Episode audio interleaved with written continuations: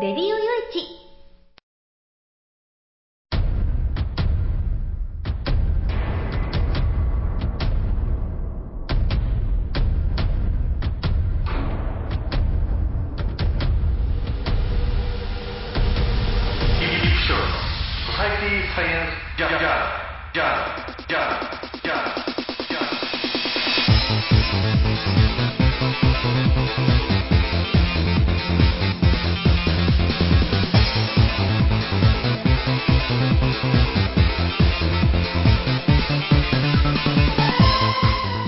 皆さんハローじゃご機嫌いかがですか？ソサイティサイエンスジャーナル第502回ということなんです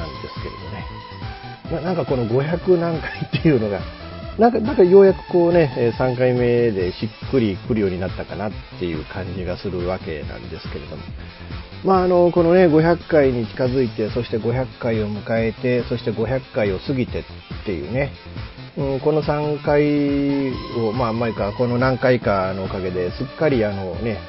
えー、今第何回なのかなっていうのを調べるのを忘れて収録に臨んでしまうっていうことがなくなったかなと。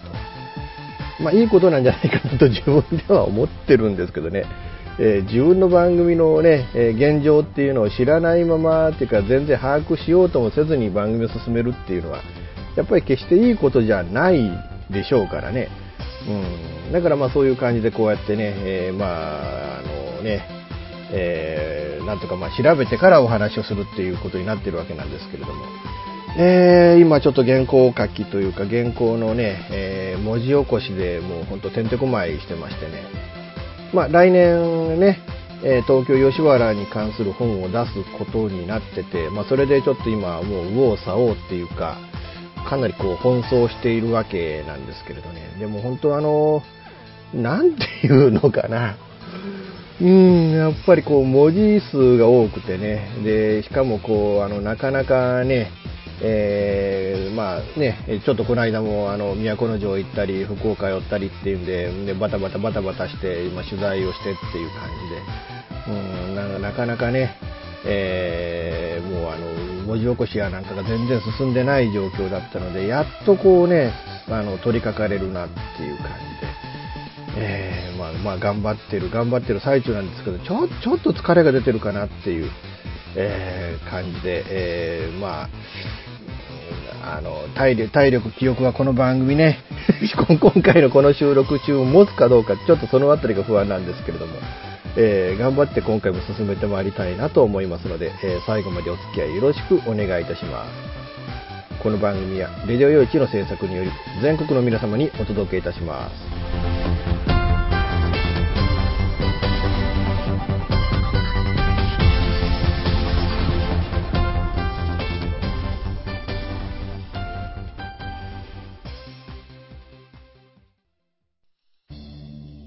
玉川をキーステーションに全国ネットでお送りする FM ミッドナイトハイウェイサタデースペシャルマイフレンド様のハイパーウィークエンドでは身の回りの出来事や1週間のニュースの中から話題を拾って毎週1時間お送りしております。また時にはゲストをお迎えしてのフリートークスペシャルとしてもお送りしております。週末の情報バラエティ番組マイフレンド様のハイパーウィークエンドインターネットレディオステーションニューウィンドで毎週土曜日に配信しております。ぜひ皆さん聞いてくださいね。テレビビンゴネットアイランド会社で役立つ面白応援グッズの紹介をはじめ、ためになる情報、ミュージシャンの生出演など、映像でお届けする30分の生放送。テレビビンゴネットアイランドは、毎週水曜日19時30分から20時、テレビビンゴで放送中です。スタジオジュノンからのお知らせです。あ、あのや。あ、あのさ。チョイスラジオの説明するんだけども。チョイスラジオの説明をするんですけど。毎週月曜日の23時から。毎週月曜日の23時から。スタジオジュノンのサイトでや。スタジオジュノンのサイトでね。配信していくからや、みんな聞いてけろな。配信をしてますから、ぜひ聞いてくださいね。詳しくは、チョイスラジオって検索サイトでググってけらい。詳しくは検索サイトで「チョイスラジオ」で検索してね。で待ってっからや来てきれ。じゃあ待ってるからね。来てね。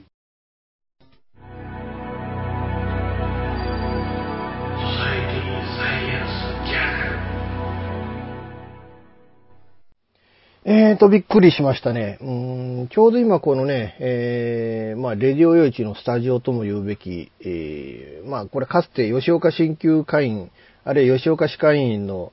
えー、治療室だった部屋でね、えー、今僕がこう、あの、スタジオとしてこの部屋を占拠して、えー、まあ、編集活動とか、あ分泌活動とか、まあそういうのをこの部屋で今やってるわけなんですけれどね。うん、あのそこでね、えー、こう、文章を書いて、まあ、文字起こしの作業をしている最中に、なんか警報が鳴ったんですよね、その携帯の。なんか、なんかなと思ったんですけど、全然、あの、いつもと全然違う音なんだけれども、何かなと思って。たら、揺れが始まって、あ、緊急地震速報だったんだっていうのが、ね、警報だったんだっていうのが、その時に、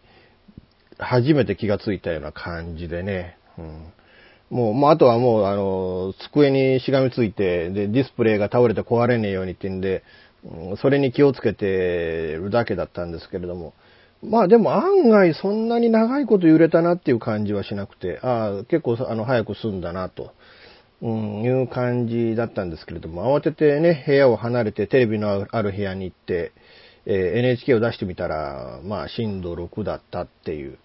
えー、いうのが、まあこのね、今こう、収録日は10月の22日なので、10月の21日、まあ昨日の時点でそんな感じだったわけなんですけれども、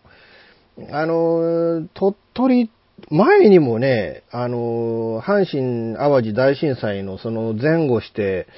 ど、どっちが先だったかはちょっと覚えてないですけど、だから今から20年ぐらい前ですよね。うん。一度、こういう大きい地震が起きた記憶がありますね。えー、もうほんとね、あのまあ、僕がこの住んでるところって結構そういう意味ではね、あの震度4クラスの地震って見舞われること多いんですよ。まあ、阪神淡路大震災がそうだったし、前回の鳥取地震も震度4ぐらいだったし、それと、あと、高知とね、えー、広島の秋でそれぞれなんか震度4の地震っていうのが当時連続してあったんですよね。ちょうど、ちょうどこの辺からね、あの、半径百何十キロぐらいの、あの、円を、コンパスでこうぐるーっと回して、そのコンパスの針がちょうどこの僕のこの家ぐらいなとこなんですよね。だから、四方でね、東はだからね、あの、淡路で起きて、で、北は鳥取で起きて、南は高知で起きて、えー、で、西は広島で起きたと。その中心点のここがね、本当は一番なんか怪しいような気もしないではないんですけれども、不思議とは震度4クラスで、えー、大きな被害は全然なくてね、まあ揺れたな、今のは強かったなっていうぐらいで済んでいるっていうのが、うん、まあ、まあありがたい話だったりはするわけですけれども、でもまあ全く被害って言っても、阪神淡路の時にはなんか水道管がなんかね、あの、ずれたとか穴が開いたとかなんていうので断水した地域なんかもなんかあったみたいなので、うん、まあ、あ全く被害がないっていうわけではないっていう感じなんでしょうけれども、でも本当あの、大きな地震が起きてこうね、驚きました。あの、活断層あの辺ないって言うんですけれどね、前回もなんか大きい地震が起きたから、僕もね、あの、あ、同じあたりなんだろうなっていう意識がしたので、その、てっきりその活断層がある地域なのかなっていうふうに僕も思ったんですけれども、えー、震源付近に活断層は確認がされていないっていうことなんだそうです。でもなんか気象庁によると、活断層がないところでも今回のような大きい地震は起きるっていうんですよね。えー、地下の浅い場所が押し合っている。えー、それによって横ずれの断層が実はあるんだっていう。だから縦の断層っていうのはやっぱりこうね、見れ、見えるんですけどね。うん、あの、ね、あの、例えて言う崖とかね、えー、例えて言うと、なんだかな、あの、いね、その発掘現場とかね、うん、あるいは温泉と掘ってるところとかね、そういうところは結構その縦にこう、掘っていくと、真横に、あ、これ何年前の層なんだなとかっていうのがはっきり分かって、それがずれていると、あ、断層なんだなっていうのが、まあ分かったりはするわけなんですけれども、この横の断層っていうのは確かに分からないでしょうね。上から見たんでもね。えー、だからもうそれで一般にはあまり知られてないっていうことなんですけれども。あのー、まあ、地震を繰り返している地域ではあると。まあ、以前からだからそういう感じで大きい地震はあると。で、実際ね、その、この収録日からすると昨日、まあ、放送日からすると一昨日ですけれども、その10月の21日、うん、あのー、えっ、とね、午前中にね、えー、その震源地あたりに震度4の地震ってあったんですよ。なんか嫌な予感がしてね、ああ、あの辺、鳥取であの辺で震度4だったんだ。前大きな地震があったあたりだよな、と、なんか直感的にそんな感じがしたんですよね。で、でも、でもまあ、なんかまあ、その起きた瞬間、そっから1時間ぐらいは、確か11時、朝の11時半頃だったと思うんですけどね。そっからまあ、ぐらいは、なんか嫌な予感は残ってたんですけれども、お昼ご飯を食べて、昼の1時、1時半頃になったらすっかり午前中にそんなことがあったことも忘れてしまって、で、ああ、仕事しなきゃ仕事しなきゃっていうんで、またこの部屋に来て、で、キーボードカタカタ落ちながら、録音をね、インタビューの録音を聞きながらキーボードカタカタ打ってた。そんな感じだったんですけれども、2時7分ですよね。えー、その緊急地震警報が鳴っているんだけれども、一体何が鳴ってんだおと思って、文章カタカタってその一段落してふっと見たら、緊急地震警報0秒後って、0、0秒後。だから僕は最初に気がついた時は9秒後に大きな地震がありますだったんですよね。で、その次になったのが6秒後になる。だから3秒経って6秒後で起きま起きますよ。その次には4秒後っていうのが出て、で、そっからババラバラバラバラっと出たのをむっと見ると0秒後で、僕が気がついたのはその0秒後ですよ。そう確認した瞬間にガタンって大きな音がしてね。ガタン、ガタガタガタガタガタっていう、うん、あの、本当ね、正直あのクラスの地震っていうと、まあ怖いですよね。うん、あの、確かね、その広島の大きい、あのね、その秋の大地震の時には、僕は確かケーブルを、あの、こう天井下、こう、這わせてたんですよね。なんか机の上、二つの机にこうね、股開いてこう、あの、乗っかってバランスを取りながら上に上がって、あの、その、えー、ケーブルをね、えー、這わせてた。その最中のガタガタガタガタなんで、もう本当にかなり怖い思いをした覚えがあるし、阪神淡路の時は僕は寝て、寝てて、まあ朝5時、ね、朝5時台でしたからね。だから寝てて、ベッドがゆ、ゆ、本当ガタガタガタガタ揺れてんなっていう、そんな印象を持ったわけなんですけれども。でも本当ね、うーん、あの、やっぱり怖いもの、椅子に座って仕事をしてる最中でもやっぱ怖いものでしたね。えー、でもまあまあまあ、あの、震度4っていうのも、あの、ね、緊急地震警報のその画面の表示に出てたので、だからそんなに大きなね、えー、大きな心配、不安っていうのは、まあなかったですけれども。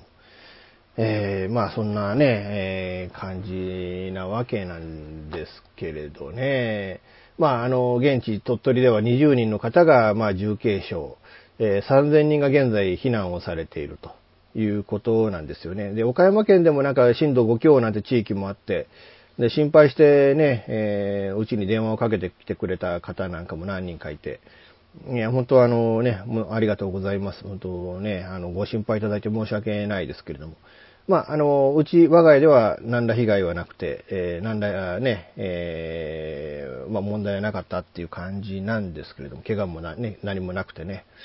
うん、でも本当はあの、こう今避難されている方ね、えー、まあ一日も早く戻れたりとか、あるいは、まあ家がね、結構潰れてたりっていうのが、この震度6の地域は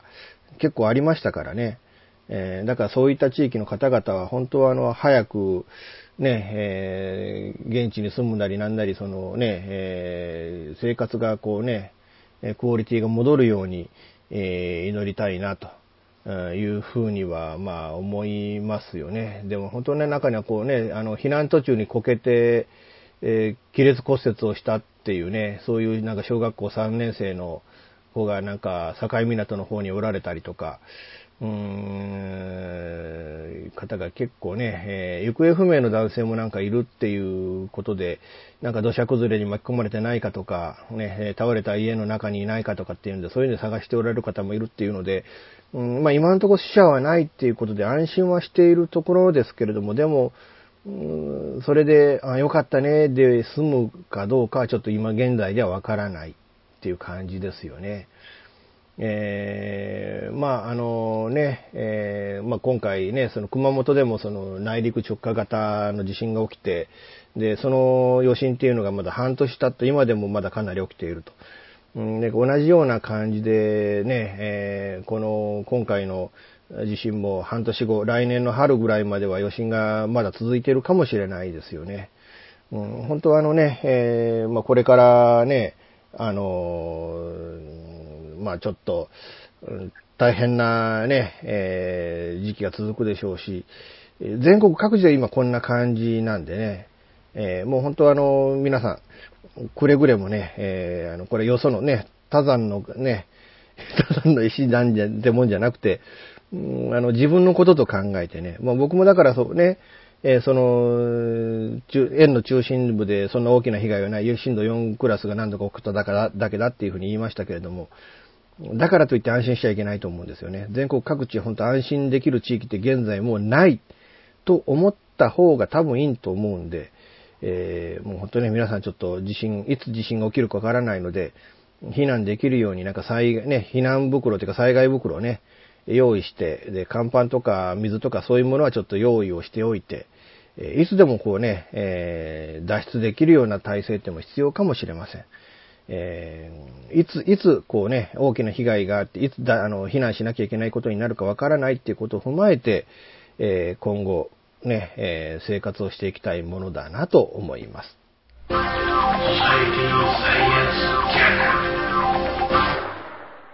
現金でマンションを買うのが夢なんですよ。あ、上残しだったら一番いいなそう、無理だと思う。幸せな家庭を作るんと。留学したいんですけど、心理学の方を勉強したいなと思っていて、うん、で、あの、マンション建てて一番上に住むっていうのが理想かなと。あなたの夢を応援しています。風俗リンクラジオ。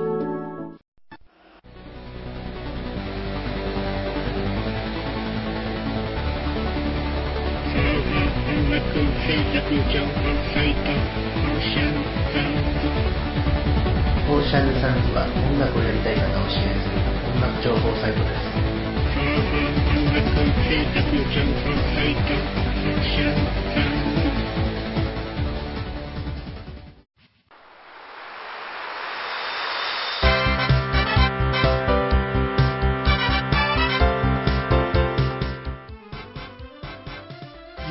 話はフェアリーテールが気が向いた時に更新する、えー、その時興味があるもの、ゲームの話、自転車のお話、まあ、社会状況のお話、そういうものを題材に、えー、ゆるくゆるく語る番組です。ぜひ、皆さん、聞いてね。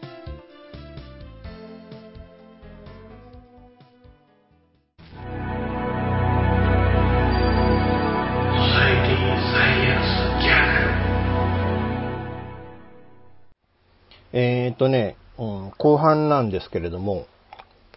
うん、大阪府警のね、うん、機動隊員が、まあ、沖縄にも派遣されていて、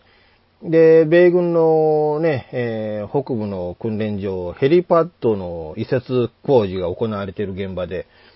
まあ、機動隊員が、まあ、その工事現場を守って、えー、工事をしている。で、それに対して沖縄の県民の多くが、うん、まあ、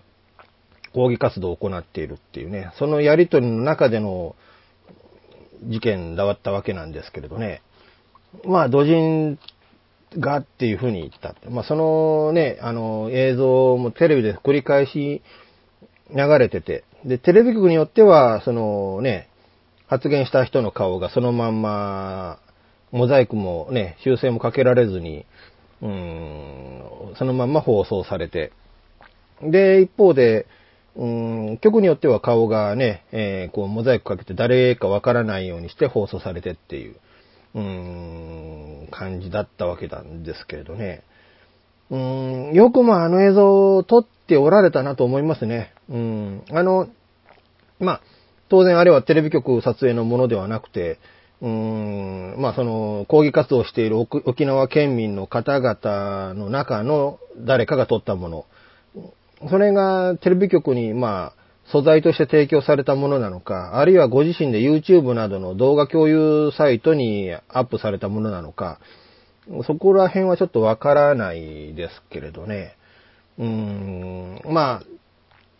ちょっと考えさせられたなと。で、その、党のそのね、機動隊員の方は、うん、その土人という言葉が差別的なね、えー、侮別した表現だということを、うん、知らなかったっていう風におっしゃっておられるんですよね。ど、どう皆さん思いますか？うん、あの映像を見られた方、このリスナーの方々の中でね、映像を見られた方多いんじゃないかと思うんですけれども、黙れこらとかね、触るなとかね、この土人がっていうような言い方をされてるんですよね。うん、あの、よく、よくあの、あの表現というか、あの喋り方、あの言葉の発し方っていうのは、これ、差別的、部別的な表現だということを知らなかった人間が使う表現じゃないですよね。あの言葉の発し方っていうのは明らかに、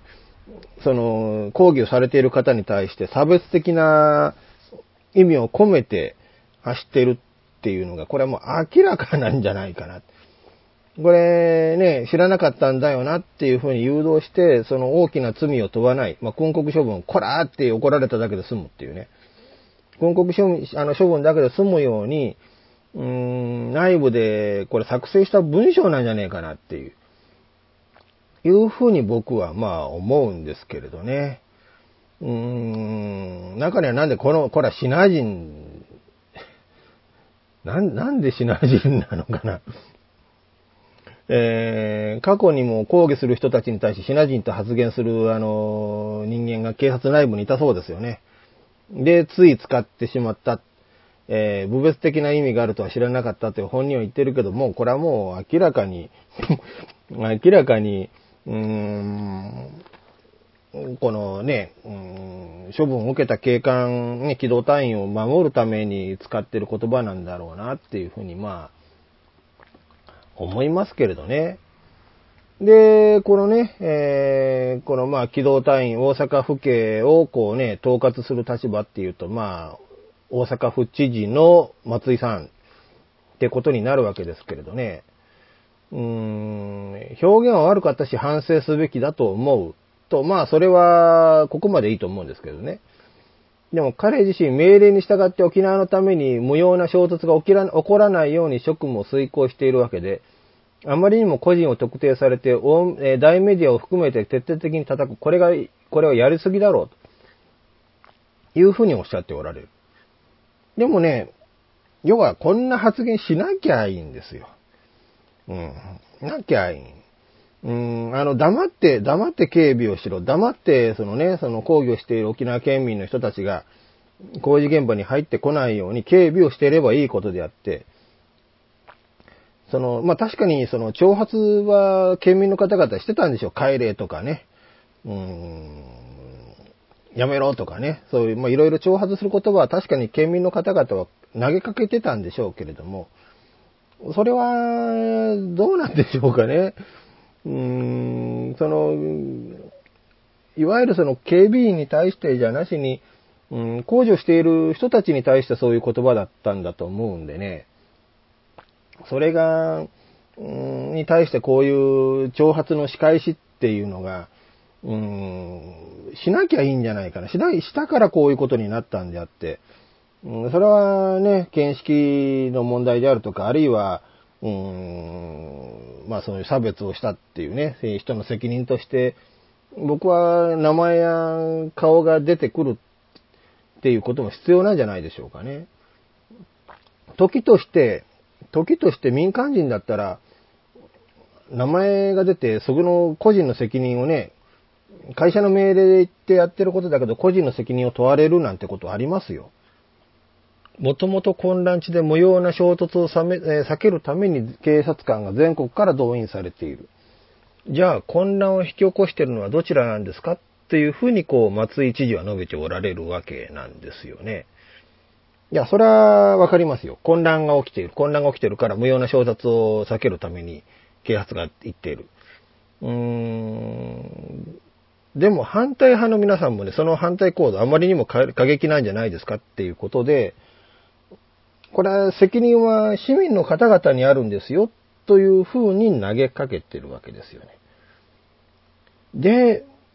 それに対してどうなのかっていうのは僕はちょっと強い疑問が起きてるわけなんですよね。まあ、沖縄には民意というものがあって、その民意はどういうものであるかっていうのは、知事選の結果であるとか、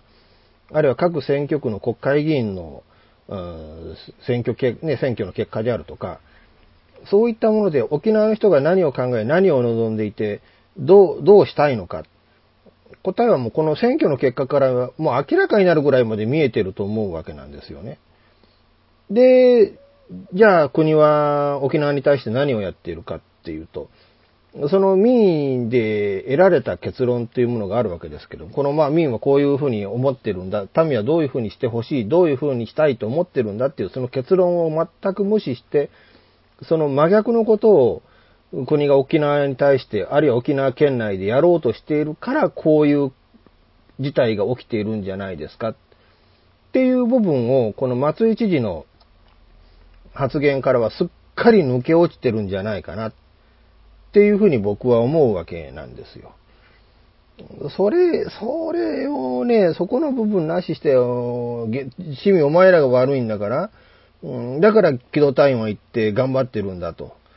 っていう部分において、じゃあもうこれ完全に開き直って、その機動隊員のその発言、この責任っていうかもう擁護になっちゃって、そこの責任の部分っていうのを完全に開き直って、うーん、もう俺たちのせいじゃないんだ、みたいな感じになっちゃってるっていうのがね、うーん、ちょっとね、ちょっとひどいんじゃないかな。あのーまあ、あの、ツイッターで書かれていた表現が不適切だとしても、大阪府警の警官の皆様が一生懸命、命令に従い職務を遂行しているのが分かりました。出張ご苦労様というふうに投稿してだからこれタイミングが悪いん。あの、ねぎらうのはねぎらう時にねぎらえばいい。だけれども、あの、表現が悪い、不適切だったって言ってるんだったら、そこの部分はトップとしてまず、沖縄県民に詫びるべきでしょう。詫びた上で、で、今このタイミングでねぎらうんではなくて、ねぎらうタイミングってあったと思うんですよね。そのねぎらうべきタイミングの時にねぎらえばいい。これだと本当、この、土人発言っていうのが、表現はどうこうと言いながら、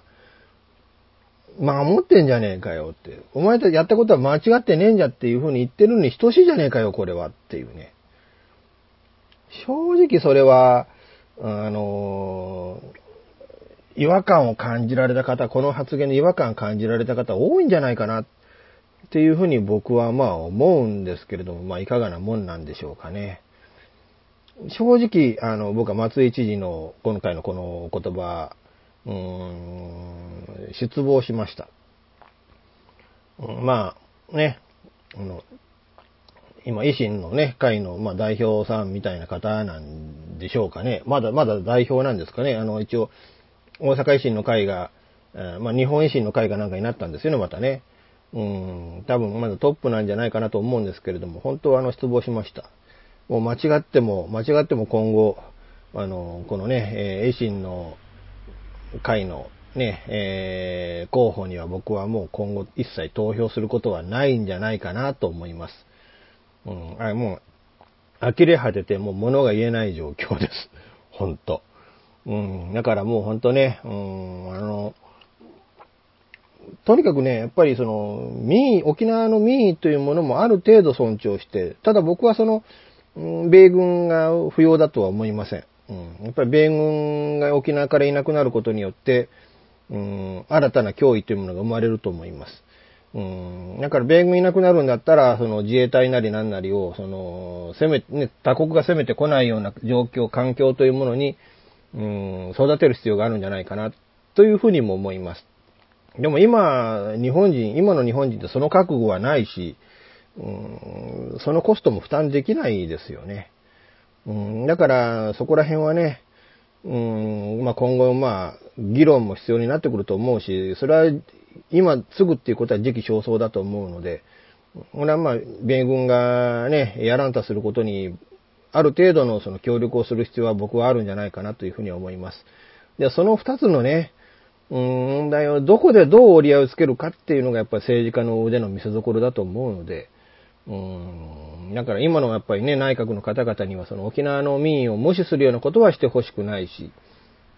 沖縄の人たちも、やっぱりそのね、やっぱ脅威というものがあって、その脅威をどういうふうにすれば取り除くことができるかっていう、その観念、観点というものも思い出してほしいし、なんかね、こう、どこかで折り合いつけて、えいただきたいものだなというふうには思うんですけれども。あとはもうとにかくこの機動隊員の方々にはね、えー、猛省を求めたいものだなと思います。ソサエティサイエンスジャーナルほぼ毎週金曜日更新しているミスター y のワイワイフライデー。絶好調でお送りしているは、はずなんですけど、皆さん聞いてますか？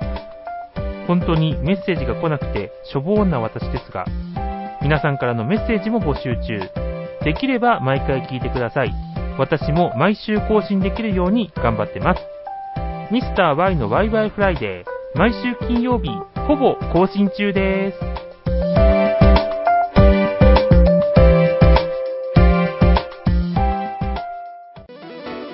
デジタルスタジオ What's New は音、作り方、広め方のすべてが新しい次世代の音楽を作り出します。私たちは自分たちが聴きたいと思える音楽を作ります。私たちは既存の方法にとらわれない。今そしてこれからの方法を追求します。私たちは支持してくれる世界中の身近な人へ私たちの音楽を届けます。応援してください。デジタルスタジオ What's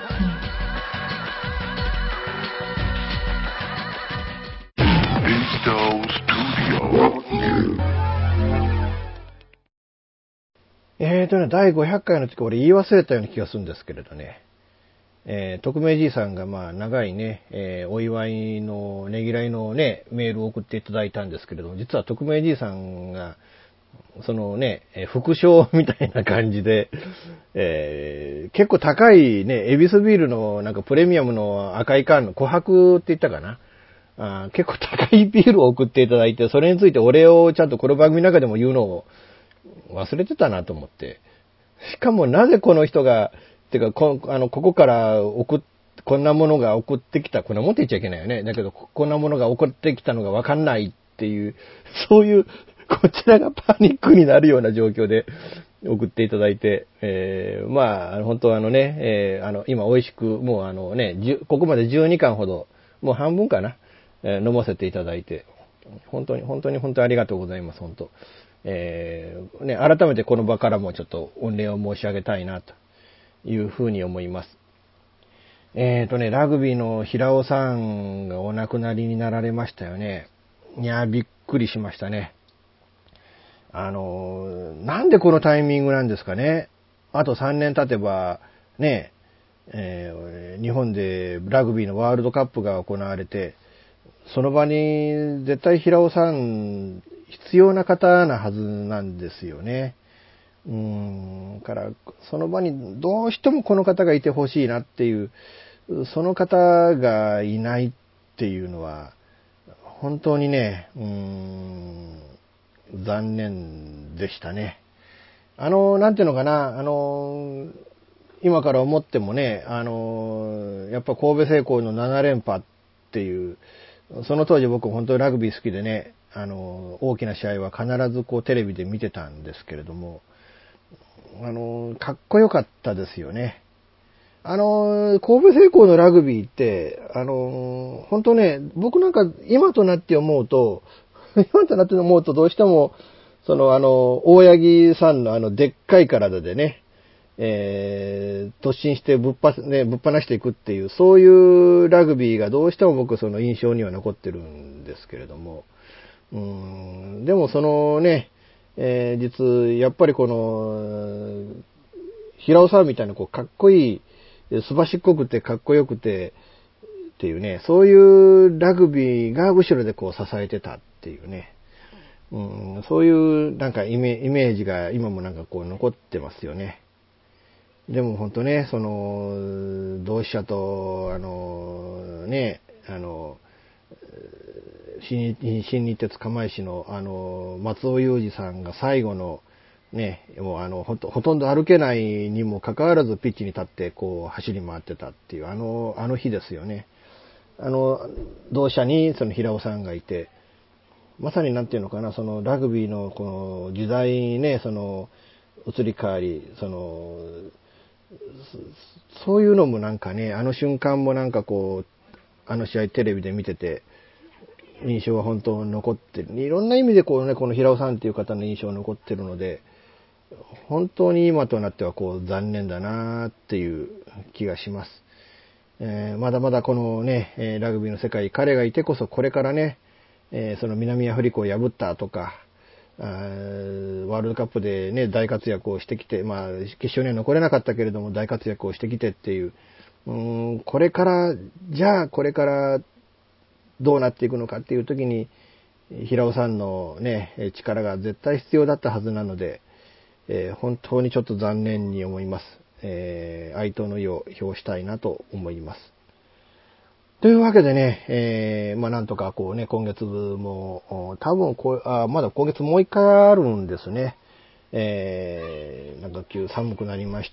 たよね。いや、ならなきゃいけないんだけどね、もう10月も終わりになってきてるからね。うん、でも本当なんかね、あの、いろんな面白い縁が、あの、今年はある一年だなと思って、うん、あの、ファンだっていうね、えー方が何人もこう目の前に現れて、で、それでこうね、やりとりをして、じゃあね、えー会いましょうっていう風になっていったりだとか、うん大きなメディアね、先週でしたかね、えーだからあのね、えーあれがあったんです、インタビューがね。えーで、スパでこうね、もう、もうだからこの、この放送の週ですよね。えー放送される週の25日かなあーに発売になるそのスパで、えーなんか僕の名前が載るっていうね、えーあのコメンテーターとしてちょっとおお話しさせていただいたものがそのまんま載るとかね。だから本当あのーなんか環境変わったなとか、なんかこの今日、今日このね、放送日の今日ですよ。10月の23日ね、の23日、23時から、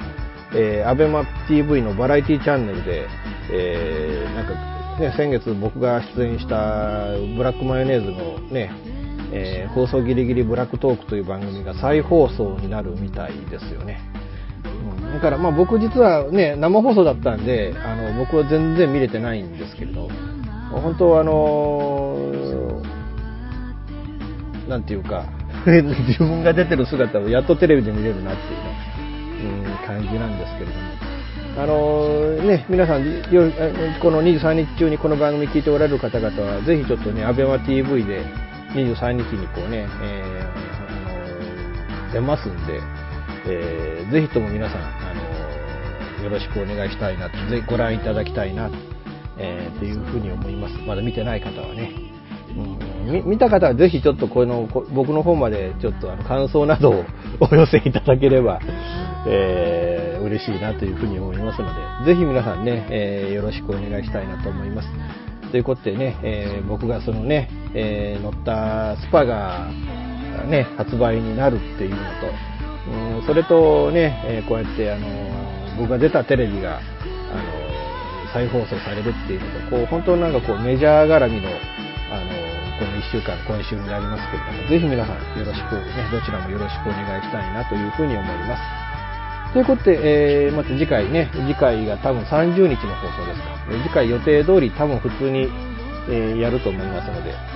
えー次回も皆さん、えよろしくお願いしたいなと思います。この番組は、レディオ用紙の制作により全世界の皆様にオンデマンドポッドキャスト FM ラジオでお届けいたしました。お相手はイプシロンこと吉岡雄一郎でした。じゃあまた次回、ごきげんよう。さようなら。